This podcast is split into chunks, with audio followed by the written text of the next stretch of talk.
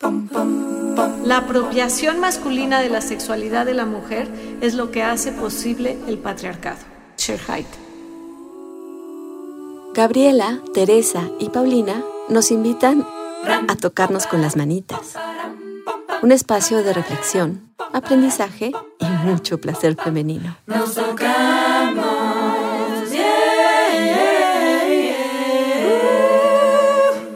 Bienvenidos al último capítulo no, de esta. No, güey, bienvenidos ni no, no has aprendido un carajo. Bienvenides, bienvenidas, bienvenidos todos, porque aquí hay espacio para él, ella, ella, todos. Ok, venga. Y los que no se identifiquen con ninguno de los anteriores.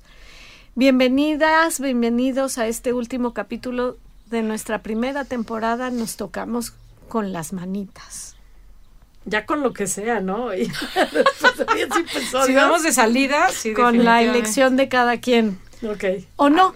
¿O no? Vamos a retomar un poco este rollo de la revolución sexual, las maravillas que sí trajo, pero también las limitaciones y el rostro las oscuro. muchas limitaciones. Las muchas limitaciones. Vamos a hablar de Cher Hyde como esta gran figura que surge en plena sí, revolución Porque, a ver, puso el tema de la sexualidad en la mesa, pero con una definición totalmente parcial la revolución sexual. Sí, claro. Es que pensé que hablabas de Cher No, por favor. Ah, eso es hacia dónde vamos. Sí, se habló, pero con una visión muy eh, heteropenetrativa. Claro, donde sí. no incluía las necesidades de las mujeres ni nada del placer femenino. Bueno, yo, yo, yo pensando ya, yo soy hija de los sesentas, pero la, la música que escuchaba en la adolescencia era de los ochentas, y no sé si se acuerdan de esa canción de Fandango que decía, uh, uh, uh, autos, chicos, moda y rock and roll, uh, uh, uh, motos y no sé qué mamadas. Esa canción define para mí la revolución sexual. O sea, se quedó en los autos, los chicos, la moda y el rock and roll. No nos llegó a las mujeres.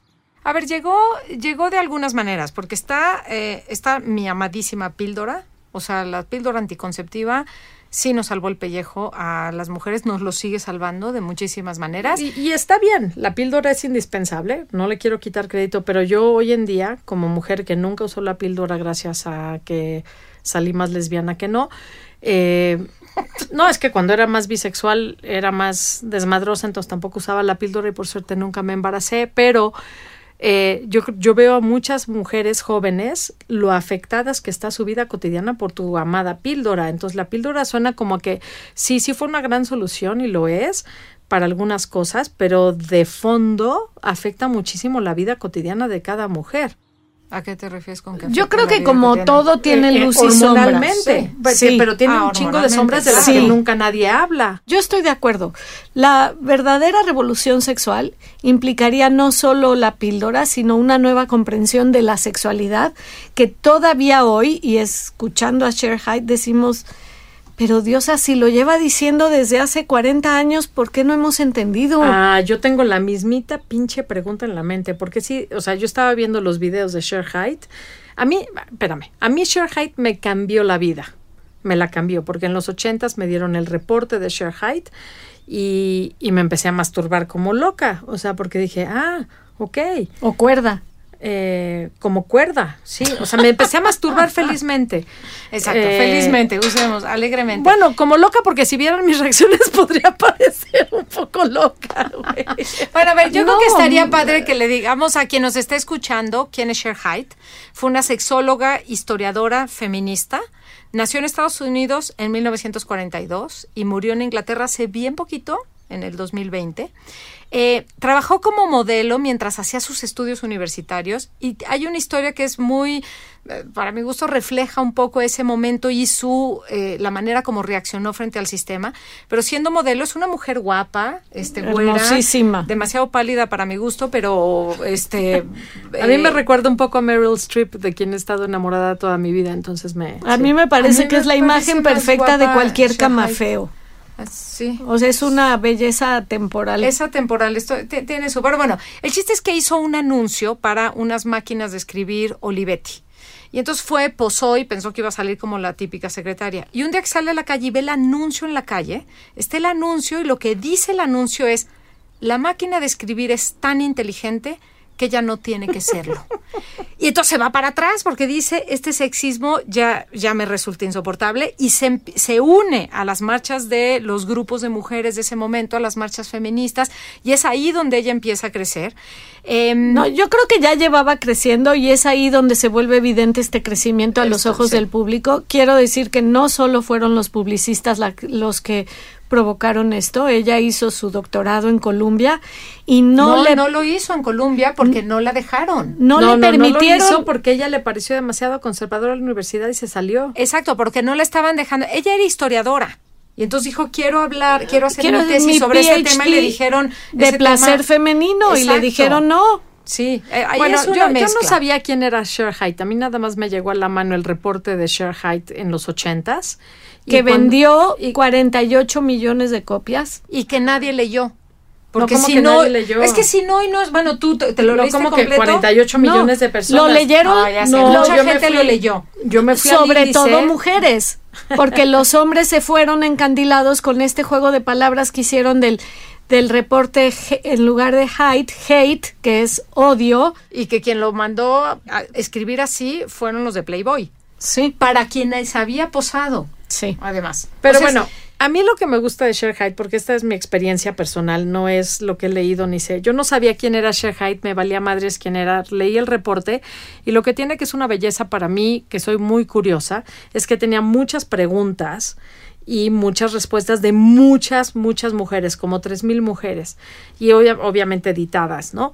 Pero cuando yo empecé, me fui al índice, empecé a ver lo que me interesaba y obviamente me encontré con la pregunta número 14, que es ¿cómo te masturbas? Y yo dije, quiero aprender de cómo se masturban otras mujeres. Pero me encanta lo que estás diciendo porque parte de lo que ella nombra como valioso de su forma de hacer preguntas es que hasta ese momento 15 y Masters, y, Johnson. daban preguntas de opción múltiple y esta es la primera vez que son preguntas abiertas. Es el primer reporte sin la mediación de los expertos. Y por eso la cuestión y le dicen, no, y le dicen, tú, tu estudio no es científico. Y yo quiero nombrar que Sherhite en su reporte también incluyó, porque tanto le criticaron su metodología, que también tenía una, una la representación de, mujeres lesbianas en sus respuestas y mujeres de color y minorías. Claro, su reporte fue mucho más revolucionario de lo que nunca se reconoció. Pero, pero justo por eso no lo reconocieron. No, y no le daban el mérito. Por eso. justo por eso a nosotros nadie nos va a reconocer. No, ser femenino y hablado por, por una mujer. Y luego la otra que me traumó mucho fue la pregunta 51 en donde dices, ¿crees que tu vagina y tu área genital es bella? Y obviamente, pues para mí fue un shock, porque obviamente no la pensaba bella.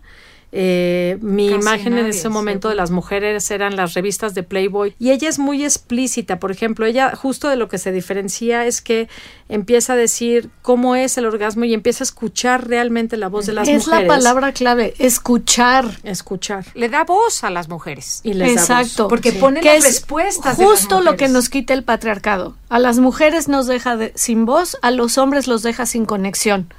Y ahí está la fórmula perfecta para el desastre de las relaciones sexuales. Y eso es bien interesante porque dentro de sus publicaciones, eh, su primera publicación, que es del 74, tiene que ver con la honestidad sexual de las mujeres, ¿no? Estaba calentando motores. El más importante, que es el Hyde Report, que es el que tú leíste, es de 1976. Pero Yo lo leí hasta los, como por ahí del 85, ¿eh? Sí, sí, no, porque pues, siguió teniendo un impacto fuerte, pero mucha gente lo compraba y no lo leía. Luego hizo un reporte sobre los hombres. Ahorita que tú decías, tú decías de la conexión, hizo a los hombres y tampoco les gusta los resultados que ofreces. Pero porque en parte está hablando ella diciendo, bueno, ella está hablando de la masturbación y lo importante que es la masturbación de la mujer para tener un orgasmo a diferencia de un coito o una penetración. Y quiero aclarar algo porque ahora que hemos estado mucho escuchando las respuestas de los, de los escuchas, me, me dicen directamente en Instagram o en Facebook, me preguntan, este, o sea, tú niegas la penetración no te gusta, no, no, no, no, no, no, no, no se equivocan. La, la penetración bien colocada es fantástica, es gloriosa. Yo lo, que dijo, trato lo dijo la lesbiana y lo reivindicamos la. Sí, pero yo lo que estoy tratando de decir es que hay otras maneras de visualizar la sexualidad, otras maneras de visualizar el placer, otras maneras que no sea solamente la penetración. Claro. Y lo que dice Cher justamente, que a mí me parece grandioso, es que empieza a hablar de la, de la masturbación y ella dice es que se pueden masturbar con el hueso púbico, montarse en el muslo, pedirle a la pareja que ponga la mano en su muslo y, y te enloqueces y eso enloquece a tu pareja. Y me parece muy importante porque ella dice el problema es el lenguaje. Cuando pensamos en masturbación, pensamos en que las mujeres Una actividad en solitario. No, o sea, ¿por qué no existe un nombre, otra vez volvemos a esto, que describa la masturbación de la mujer en pareja? La estimulación del clítoris y la erección femenina. Y no tenemos palabras específicas para nombrar eso. O sea, esa fue, esa fue su aportación y una vez más insisto que la gran mayoría del- de los hombres no la leyeron por muchas razones. Eh, en, hay una página oficial de la Fundación de Share Height en donde hay unos videos de ella espectaculares, pero en su Height Report dijo esto, la gran mayoría de las mujeres no llegan al orgasmo a través de la penetración, así con esas palabras, eh, y los hombres casi siempre ignoran el clítoris. Y lo otro que también decía es que muchas mujeres fingen el orgasmo y muchos hombres no saben lo que sentían sus parejas. Y claro que los hombres montan en cólera. Entonces, en este, en e- porque la atacaron muchísimo. No, La- la pagó acusaron- carísimo. O sea, la amenazaron de muerte y tuvo que renunciar a la, nacion- a la nacionalidad. acabó gringa yendo a se vivir a acabó- Europa, Exacto. sí. Pero hay un, hay Bueno, es que cuatro los videos. son muy conservadores. En todos lados hay gente conservadora. Pero Sí, no, no, pero allá hay muchos. hay en la página de la fundación de Share Height, que les vamos a poner el link en nuestra página web como siempre, hay cuatro videos que a mí me parecen muy representativos del Muy momento. Representativos. El primero está con Oprah Win- Winfrey. Winfrey y es impresionante porque es decidieron y seguramente fue un productor masculino, no entiendo por qué tomaron esa decisión, pero todo el público son puros hombres y las únicas dos mujeres en, en el plató, en el escenario, se ve que no ve este ovarios de las dos, ¿no? Qué ovarios. Están ahí, son Oprah y Cher Height. Pero lo- a mí lo que me pareció más sorprendente es que todos, casi todos, vienen a atacarla por su Height Report. Uno de los hombres que está ahí es la pareja de Cher Height. Se, se para en el escenario y les dice, ¿alguien leyó aquí el reporte completo? Y nadie, responde. Entonces, todos iban allá a atacarla, como le estaban atacando en la prensa, como le- porque no les gustaban los resultados, y absolutamente nadie había leído el maldito libro. Cinco, 50 millones de copias vendidas, y hay que pensar quién las leyó, porque si no, no tendríamos que estar hoy hablando aquí así del clítoris. Sí. Y es increíble cómo el miedo a volverse irrelevantes genera estas reacciones defensivas que bloquean por completo la capacidad de reflexionar en los hombres. Y claro, eh, es el mismo mecanismo cuando eso sucede en las mujeres, pero en este caso, en el de Share Height, es clarísimo que eh, fue ese miedo el que activó en los hombres y, y ya no escucharon.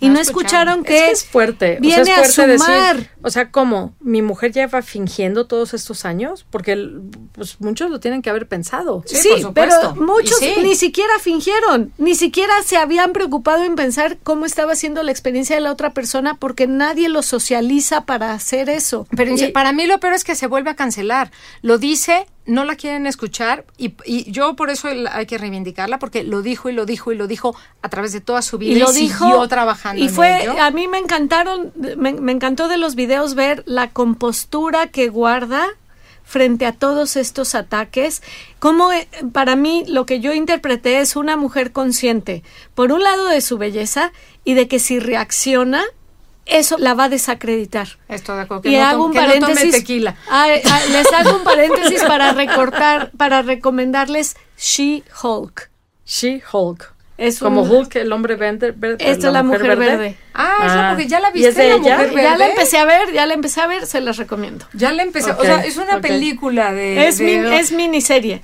Ah, es miniserie, pensé Sí. que era película. No, es miniserie. Ay, qué bien. Ay, Hulk.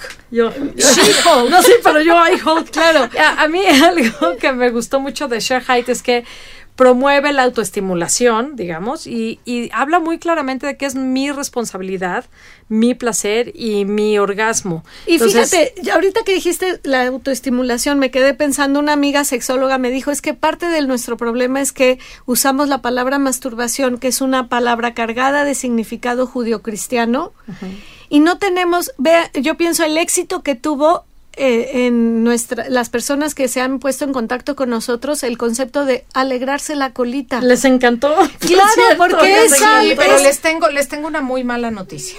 ¿Están Oh, listas? No te pongas, Oh, estamos Me escribió, celebrando. espérenme, me escribió la prima del barandal. Y no me escribió para decirme que he vivido en el error y que no era alegrarse la oh, colita. Oh, no. O sí, era contentarse la colita. ¡Ah, más y entonces me quedé pensando y dije, diablos, llevo cuántos años, décadas. Y entonces empecé a contar, dije, alegrándome en lugar de contentar. Y luego dije, tiene razón, porque contentarse es una palabra que sí Arregla. No, no, que repara. no, no, satisface un placer. Y repara. Entonces yo digo que tenemos que cambiar la frase y tiene que ser, alégrense la vida contentándose la colita. Me gusta. Ok, así ya Te lo compro. Qué buena noticia. O como cada quien la quiera usar, está perfecto. No importa, el chiste es que hagamos lo que hacemos para estar bien. Parte del problema con la revolución sexual es que vino a decirnos un cómo se tenía que vivir el sexo también a las mujeres y cómo no teníamos derecho a decir si sí o si no, sino a siempre tener que decir sí. Y yo creo que este podcast lo que estamos buscando es hablar de sexo reconociendo nuestra diversidad y nuestras similitudes. A mí me llamó mucho la atención porque nunca había visto los videos de Sure Height y me, me, impactaron dos cosas. Una es su transformación personal. Cuando ella empieza en los 70 sale con unas blusas así de la época victoriana, todas cerradas, recatada, con las perlitas y todo. Y ya después se va liberando increíble y es precioso ver las fotografías de cómo va cambiando. Pero la otra parte es que sí se vinculó la revolución Pero yo no estoy tan segura que haya sido esa transformación, como que ella con muchísima conciencia jugaba con esa imagen. Yo también creo que de dónde se presentaba era mucho y qué quería provocar. Era mucho más lista de lo que pensaba la gente. De Olivetti la cagó.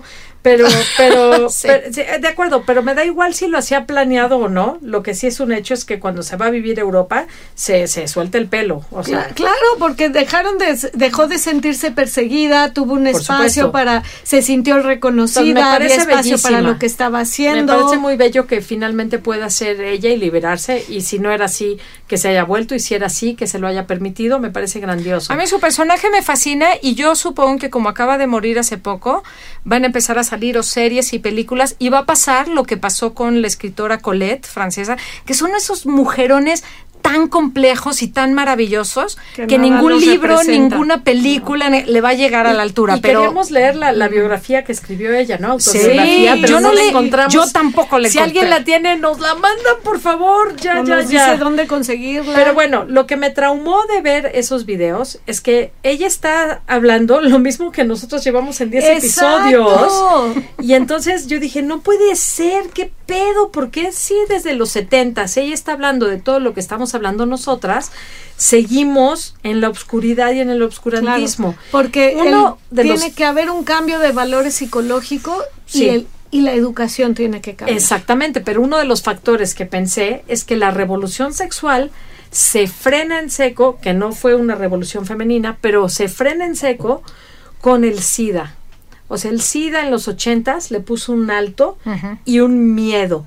Y ese miedo es retomado por todas las fuerzas del mal, desde mi punto de vista. no, o sea, la gente conservadora y de derechas. A eso me refiero. Ya sé, nada más estoy aclarando porque no, el mal no es el mismo. no es el mismo para todo el mundo. la educación, la educación sexual se vuelve una educación del miedo. no, no, hay educación sexual. No, exacto, porque yo creo que justo estás tocando un punto fundamental. El miedo es lo que ha acompañado la sexualidad desde todos nuestros eh, antecedentes judio-cristianos. Que hay, Entonces, el, educamos, seguimos, desde antes del SIDA educamos porque sí, sí, pero llega el SIDA y es un mega boom, Sí, claro, no, lo capitalizaron estupendamente. Pero desde antes, porque ¿cómo seguimos educando sexualmente? Educamos desde el miedo y no desde el gozo y la responsabilidad. Y yo es la pregunta que siempre digo, cuando llegan tus adolescentes a decirte o te das cuenta que están teniendo una vida sexual, ¿Cuántos papás les preguntan a sus hijos, lo disfrutaste? Siempre es, te estás cuidando, que está bien cuidarse, por supuesto que está Muy bien. importante. Pero, pero, pero también lo otro es importante. Ahora, sí es cierto que la revolución sexual se frenó con la aparición del VIH y con toda esta, la, reacción que hubo para meter el miedo a partir de ahí, Pero hay varias razones y otra de las razones que señalan muchas veces es que fue tan radical esa libertad y claro, lo que dicen es que entonces las siguientes generaciones dijeron no espérense tantito. Y yo creo que lo que no se ha mencionado es que en esa libertad radical seguramente hubo gente que se dio cuenta que se estaban aplastando los derechos de muchas mujeres y niños o que el consentimiento no estaba en la mesa. De solo unos de los participantes en el en, Exacto, entonces es multifactorial, ¿no? Nada más como el freno de la revolución sexual, pero es uno A de mí lo que me parece muy importante nombrar es que parte de hacer este podcast tiene que ver con esta intención de aprender a hablar de sexo y aprender a reflexionar sobre el sexo huevo. y a poder hablarlo así con nuestras diferentes perspectivas y nuestras diferentes voces y cómo cada postura es válida y que lo importante es poder hablar de sexo, poder sentir que todas somos normales, ¿no? Lo que les decía, poder incluir esta diversidad al mismo tiempo que incluimos la similitud y el permiso para que cada una seamos la que somos, disfrutemos como disfrutamos, sabiendo que eso está bien y es normal. Pero sin dejar de hablar, sin dejar de decir qué te gusta del sexo, Totalmente. sin dejar de decir... no digas pero. Sí, quita el pero. Y, sin, dejar, de, hablar. ¿Cómo dices, eh, cómo defines tu sexualidad? ¿Qué significa para ti la masturbación? ¿Cómo te gusta? ¿Te gusta apretando las piernas? ¿Te gusta abriendo las piernas? ¿Te gusta moviendo la cadera? Eh, o sea, ¿te gusta en pareja? ¿Te gusta ¿cómo sola? vamos a reconstruir la revosucción hoy? Con y en términos de los adolescentes, en lugar de preguntar, este, ¿y te cuidaste? También hay que preguntar eso, pero y puedes decirle a tu pareja qué te gusta, qué no, o sea, cuál es el nivel de comunicación con tu pareja. Oye, ¿te la pasaste bien? Claro. Porque yo de mucha gente adolescente muy cercana y no tan cercana es la primera vez nos la pasamos pésimo. Entonces, ay, carajo, no podemos hacer nada para cambiar eso, ¿no? Sí para podemos. ir mejorando. Empecemos por hablar de sexo aprender a comunicarnos mejor, saber que las necesidades de todos son válidas pongámoslas en la mesa y hagamos un plan de qué vamos a hacer. ¿Y cómo lo vas a hacer? Hoy, hoy en la noche. O sea, tenemos que empezar hoy en la noche. Por ejemplo, a mí se me ocurre que una manera de cambiar, obviamente, sería que compartan este podcast con todas sus amigas y sus amigos, sus papás, sus mamás, sus tíos, sus primos, sus hermanos, con quien sea. Y si dicen, ah, pinche vieja, se está haciendo publicidad, ok, comparte lo que quieras, comparte share height, comparte lo que hayas leído, comparte lo que hayas buscado, lo que te dio curiosidad después de haber escuchado este podcast. Todos nos tienes que hacer publicidad. Dile a tu pareja hoy en la noche, hoy, cómo lo harías diferente. Y si no tienes ni idea, vete al episodio 8 y ahí hay unas ideas increíbles de cómo hacerlo diferente. Oye, hoy. estos, O si estos estás mensajes. feliz con cómo lo estás haciendo, también nómbralo y dilo y valídalo. Estos mensajes de los hombres que no, nos han escrito más mujeres diciéndonos, mi novio las escuchó y me pasó el podcast. Yo dije, chapó por el novio. Vamos por ese bien. novio. Son de esos que sí entendieron a qué nos referíamos cuando Exacto. hablábamos del patriarcado y que dijo, pues yo no soy de aquí, ¿no? Muchas gracias. Y vámonos por No, acá. a mí también me atraviesa, igual que a todas y todos y todes, y entonces por eso revisemos cómo me atraviesa.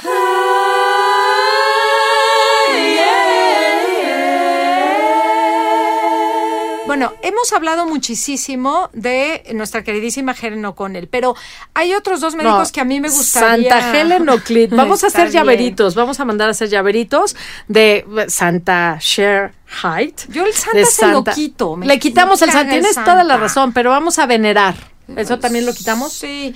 Eh, no Vamos sé si a venerar es solo honrar. Vamos a honrar Sí. a Exacto. Helen O'Clit. Está muy bien, pero bueno. Santa Helen O'Clit. O sea, ya sabemos. A estos mujerones. estos mujerones. Mujerones. Pero hay dos figuras que yo quiero eh, retomar hoy, que tiene que ver con el clítoris hoy en día, porque es cierto que O'Connell en 1998 eh, hace la primera descripción completa del clítoris, pero hay otro equipo médico en Francia, compuesto, eh, bueno, son varios médicos, pero los principales Y son... aquí hay que decirle al público en general que tienes un una lege- ligero sesgo hacia todo lo culturo francés. Apenas están, seguro ya lo saben. Uy. Bueno, Odile Buisson. Es que ella, no, pero en ella este se caso, la mama. No, porque no alcanzó. Vamos. Oye, ahí te va. No, Oh, la, Odile. Wilson es una ginecóloga y es autora de un libro que se titula ¿Quién tiene miedo del punto G? Regresaremos a esto del punto G en otra, en otra la temporada. en otra temporada. Y Pierre Foldés, que es un urólogo cirujano y es una referencia mundial de la reconstrucción del clítoris. Y a mí me parece importante mencionarlo porque desde la primera publicación de Helen O'Connell empieza a haber un mano a mano entre ambos equipos, el de Australia y el de Francia. Las principales eh, publicaciones ¿Un mano a mano científicas significa que trabajaban en equipo o estaban picándose publicaba- como no, gallitos? No, se iban complementando. Publicaba uno, un equipo y luego complementaba el otro. Y Ah, publicaban unos, nunca se echaban tierra. No, al contrario, iban sumando Un- información. al limón. Uno a limón. No, porque no trabajaban juntos. Pero sí iban, o sea, no se refutaban, iban en la misma dirección. Y es bien interesante. Pero Pierre Foldés, todo lo que sabe del clítoris lo sabe porque ha reconstruido de mutilaciones. Y a mí Eso me es parece que es, parte de la historia. Es decir, mucho de lo que sabemos hoy del clítoris es porque lo han cortado, no por otra razón. Entonces, para mí, eso dice mucho. Y la historia de Odile Buisson, que, eh, insisto, han trabajado juntos, fue la primera mujer que eh, hizo un ultrasonido de un clítoris Una ecografía. excitado. No, En el- eh, sí, un ultrasonido Sí, es una el- ecografía. sí, sí, en el 2005.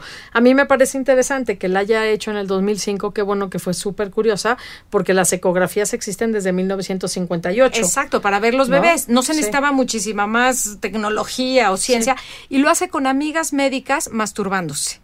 Y unos años después, hacen el Es 2010. grandioso. Si me llamara yo iría. Ah, yo, le también. diría, yo voy. Yo también. Eh, bueno, eso ¿Vamos? En la, en la serie Dile de que hay Grace- tres hermanas, a lo mejor los clítoris se parecen. En ¿Tú crees que nuestros clítoris se parezcan? Porque somos hermanas. Seguro no.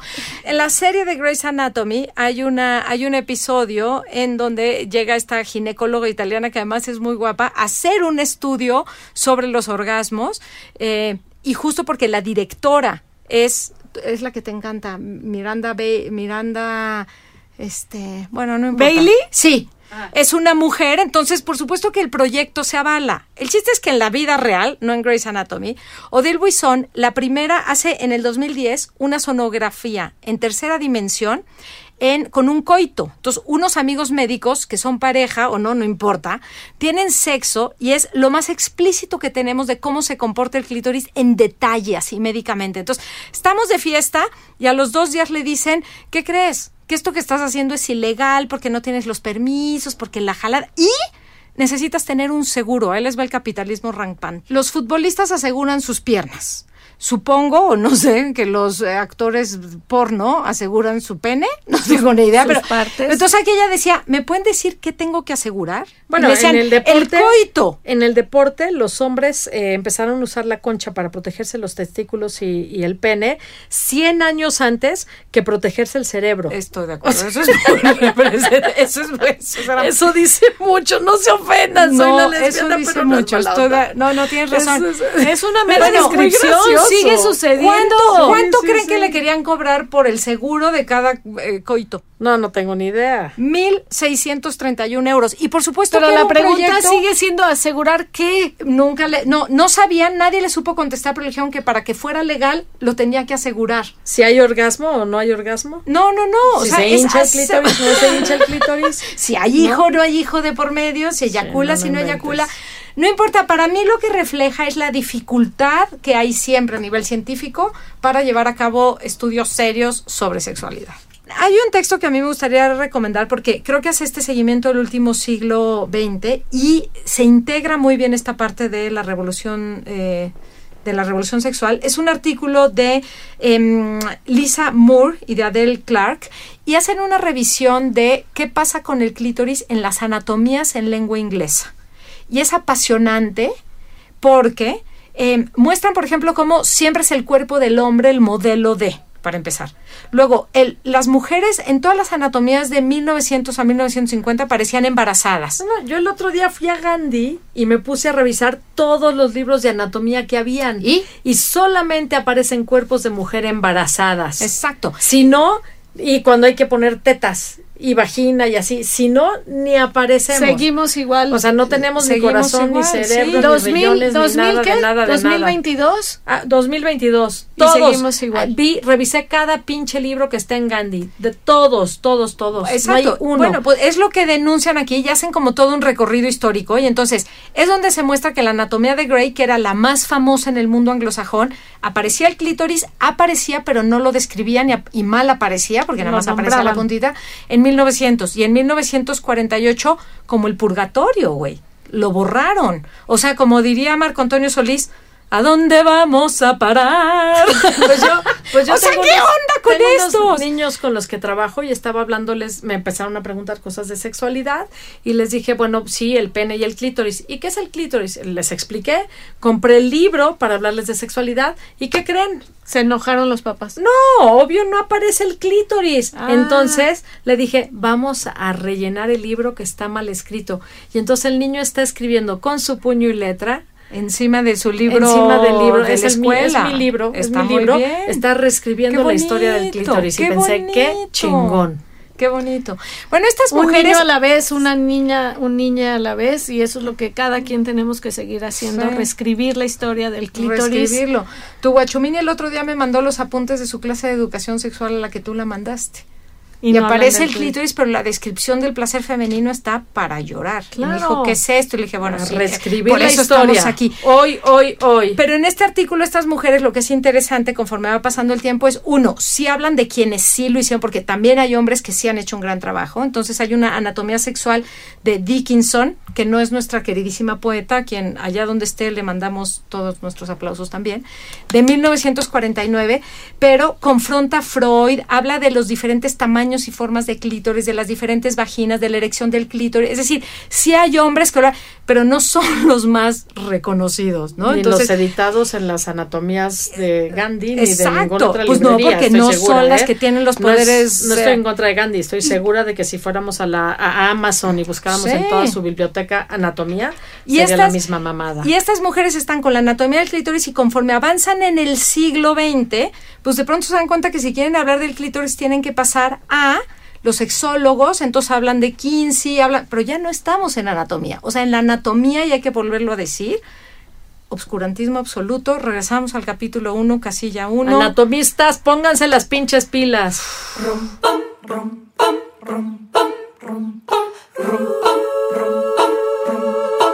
Y bueno, hemos hecho toda esta temporada al clítoris y ya lo Estoy a pusimos. punto de llorar. Ya lo pusimos sobre la mesa, ya dijimos, no lo vamos a olvidar nunca, regresaremos una y otra vez. Pero, y ahora sí voy a utilizar la palabra pero, también hay un movimiento fuerte de mujeres que me parece bien interesante y que aquí vamos, que quieren hablar de otra erótica y que no quieren hablar del, no quieren hacer del clítoris un fetiche. Entonces. Bien, les voy a bien. citar, ahí les va, les voy a citar a la pensadora, a la filósofa estadounidense Judith Butler, quien escribió en 1990. Como si estuviéramos en el mercado, como si fuéramos pollos, se piden dos pechugas, tres muslos, un trasero, todas nuestras partes se venden en pedazos, pinches carnicero. Eso no, dijo Judith Butler. ¡No! Yo dije, ok. O sea, bueno, No, esa ¿dónde fue la metáfora? Esa fue mi traducción de lo que. Ahí, ahí no, les va no, ahora sí lo que escribió. Ahí les va lo que, di- lo que escribió ahora sí Judith. Esa fue mi traducción vulgar de Judith. Butler. Ah, no mames, yo dije no. No, yo dije, esta mujer escribe muy gráficamente.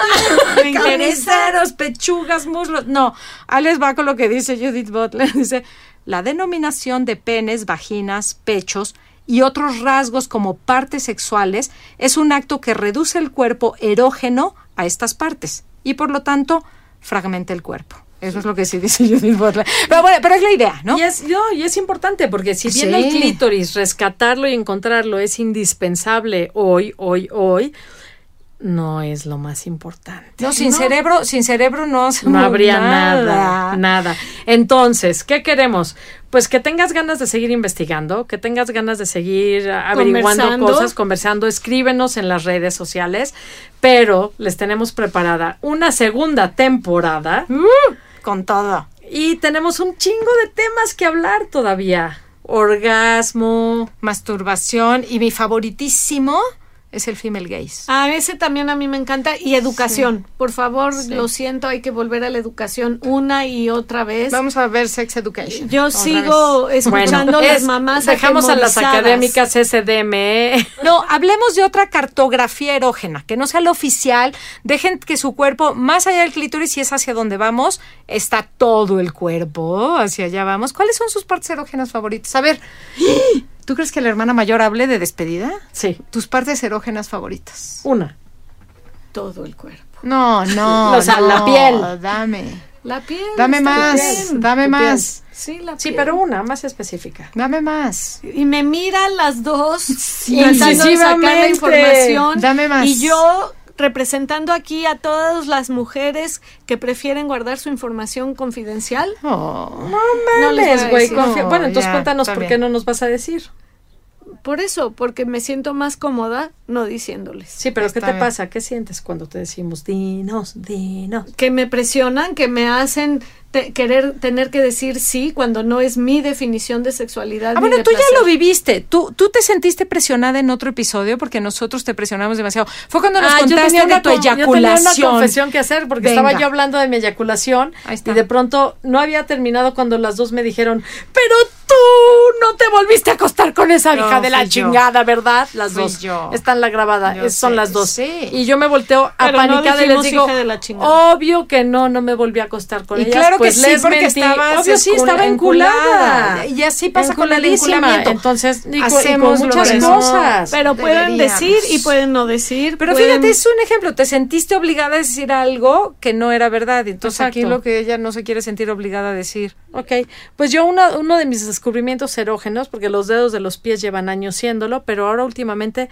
las muñecas. Las muñecas de así, Las muñecas. muñecas. Sí, no, no, no tus muñequitas, no, no, no, no tus muñequitas. Acuérdate, es a las los hombres, ya habíamos las hablado, es a muñequitas, los hombres a quien les gusta jugar con las muñecas. Pensé que a lo mejor a ti también te gusta corazón, jugar ¿cómo se le puede llamar a la las muñeca que no sea muñeca?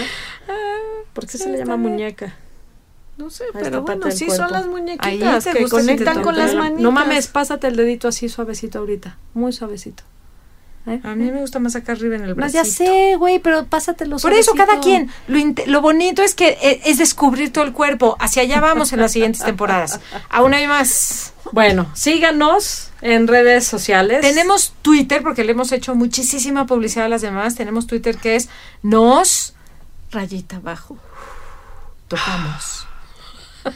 www.nostocamos. Nos vemos la próxima temporada, nos escuchamos. No, y sí hay que agradecer a toda la gente que nos han... es- A ver, nos escribió una mujer maravillosa que dijo, tengo el clítoris grande. No saben cómo les agradezco que hayan hecho este podcast, que nos escuchen todo el mundo. Así tenemos miles de comentarios. Ahora me- nos puso, ahora me doy cuenta de que mi exnovio era un retrógrado y nunca había visto muchos sí. clítoris. Ignorante. Por eso, todas Pendejo. somos, todo está bien, todas somos normales. Es lo mismo, nomás diferente, acomodado de diferente, con diferentes tamaños, diferentes presen- eh, preferencias. Todas somos normales, pero yo me siento más normal que ustedes dos. Eso lo Sí, sabemos pero con como esta es una llevas- democracia, como esta es una democracia, Llevas diciéndolo todo en la temporada, no te preocupes. Aquí hay espacio para la diversidad y las similitudes, para que hagan y no hagan. Oye, también, espérate, gente que nos ha escrito de lo transgeneracional ha sido bien bonito. Se lo puse a mi mamá. Está precioso. Es, eh, y, y, y sí me dijeron, al principio co- como que se sacaban de onda y luego ya fueron entendiéndola. En fin, gracias por sus comentarios, por seguirnos, por Sigan sus respuestas. Nos motivan mucho cuando nos dan sus razones y nos dicen eso que les comunicó. Anímense a escribir y a comunicar más sobre este tema. Más. Suéltense, no sean como Tere. O sí, O sí. quien quiera ser como Tere, pero, pero aquí está. Bueno, nos vemos en la siguiente temporada. No fallen. Aguántense unos meses sin las manitas, pero mientras nos regresamos, tóquense, tóquense, tóquense. No, alégrense la vida contentándose la colita. Alégrense la vida.